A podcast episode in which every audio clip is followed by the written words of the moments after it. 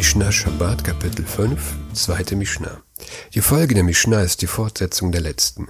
Mit welchen Sachen dürfen die Tiere am Shabbat nach draußen gebracht werden, ohne dass man dadurch das Verbot übertritt, die Tiere am Shabbat ruhen zu lassen? Sagt die Mishnah. Chamor yotze b'mardaat. Der Esel darf mit der Decke ausgehen. Die Decke hält den Esel warm und gilt nicht als Last. Bisman Shihik Shuralo, wenn sie vorher angebunden war.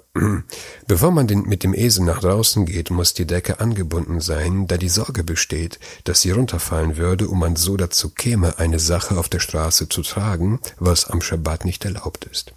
Außerdem muss die Decke vor Schabbat befestigt werden, denn es gibt ein rabbinisches Verbot, auf einem Tier am Schabbat zu reiten.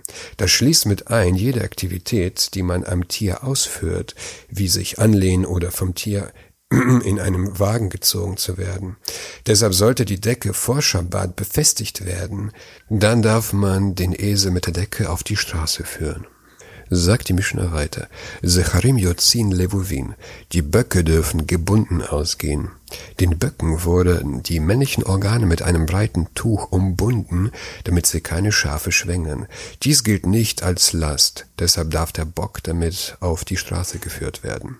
Recholot Yotzot Shechozot.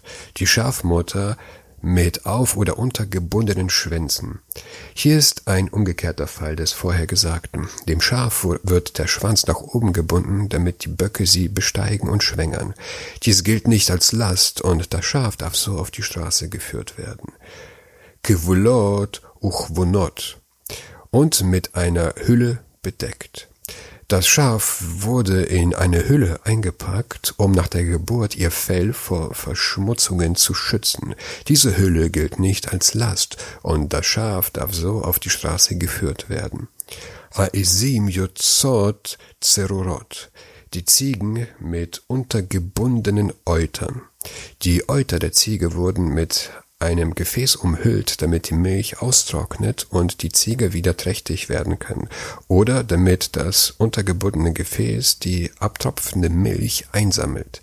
Das angebundene Gefäß gilt für die Ziege als Kleidungsstück, nicht als Tragen einer Last, deshalb darf man die Ziege so auf die Straße führen. Rabbi Yossi Oser Bechulan Chutz min Harechelin Hakevunot. Rabbi Yossi verbietet alles bis auf die bedeckten Schafmütter. Rabbi Yossi verbietet alle vorher genannten Fälle. Er sieht alles als eine Last für die Tiere an, weil es nicht gängig ist, dass Menschen ihre Tiere mit solchen Sachen umhängen.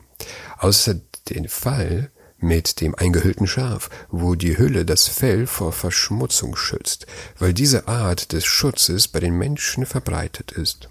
Rabbi Yehuda Omer עזים יוצאות צרורות לייבש, אבל לא לחלב. Rabbi Yehuda sagt, die Ziegen dürfen nur dann mit untergebundenen Eutern gehen, wenn das Ziel des, das Austrocknen der Milch und nicht das Erhalten der Milch ist. Rabbi Yehuda streitet mit der anonymen Meinung, dass die Ziege mit einem untergebundenen Gefäß nach draußen geführt werden kann, wenn das Gefäß dazu dient, die abtropfende Milch aufzusammeln. Nach Rabbi Yehuda ist das nicht zulässig und gilt als Tragen einer Last. Dagegen ist nach Rabbi Yehuda das untergebundene Gefäß erlaubt, wenn es den Zweck hat, die Milch in dem Euter auszutrocknen. Was ist der Unterschied? Das Gefäß, um die Milch zu sammeln, bindet man an nur am Schabbat, weil das Melken am Schabbat verboten ist. An einem Wochentag würde man kein Gefäß anhängen, sondern die Ziege einfach melken. Deshalb gilt es als Tragen einer Last, und das Tier darf so nicht auf die Straße geführt werden. Dagegen bindet man das Gefäß, das der Austrocknung der Milch in dem Euter dient, auch am Wochentag. Folglich ist es keine Last für das Tier und am Schabbat erlaubt. Die Halacha ist wie Rabbi Yehuda und nicht wie Rabbi Yossi.